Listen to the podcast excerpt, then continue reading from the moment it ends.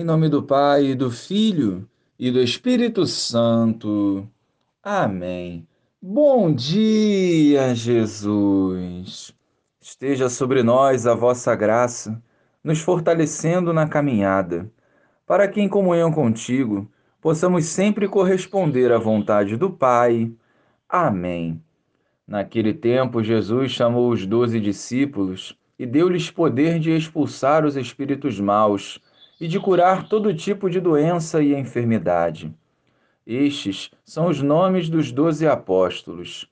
Primeiro Simão, chamado Pedro, e André, seu irmão, Tiago, filho de Zebedeu, e seu irmão João, Filipe e Bartolomeu, Tomé e Mateus, o cobrador de impostos, Tiago, filho de Alfeu, e Tadeu, Simão o Zelota, e Judas Iscariotes, que foi o traidor de Jesus.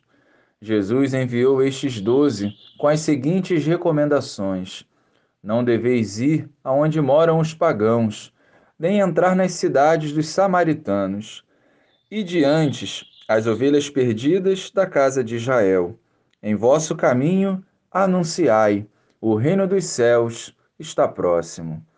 Louvado seja o nosso Senhor Jesus Cristo para sempre seja louvado.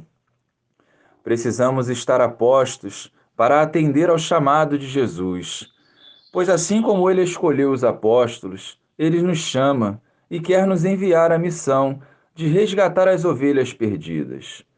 Mas como iremos atrair essas ovelhas sem um testemunho coerente? Não tenhamos medo desse chamado pessoal que o Senhor nos faz. A salvação é para todos e não devemos medir esforços para contribuir no anúncio da Boa Nova com as nossas palavras e com a nossa vida.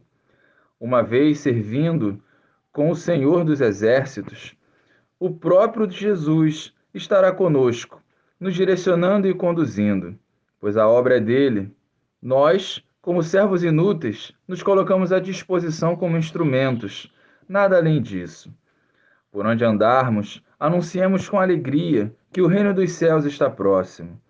Acolhamos com fervor e coragem esse apelo de nosso Senhor Jesus Cristo, que deseja salvar os homens do inferno e das forças do mal, para conceder vida em abundância aos corações sofridos. Façamos a nossa parte na certeza que o Senhor conduzirá a cada momento. Glória ao Pai, ao Filho e ao Espírito Santo como era no princípio, agora e sempre. Amém.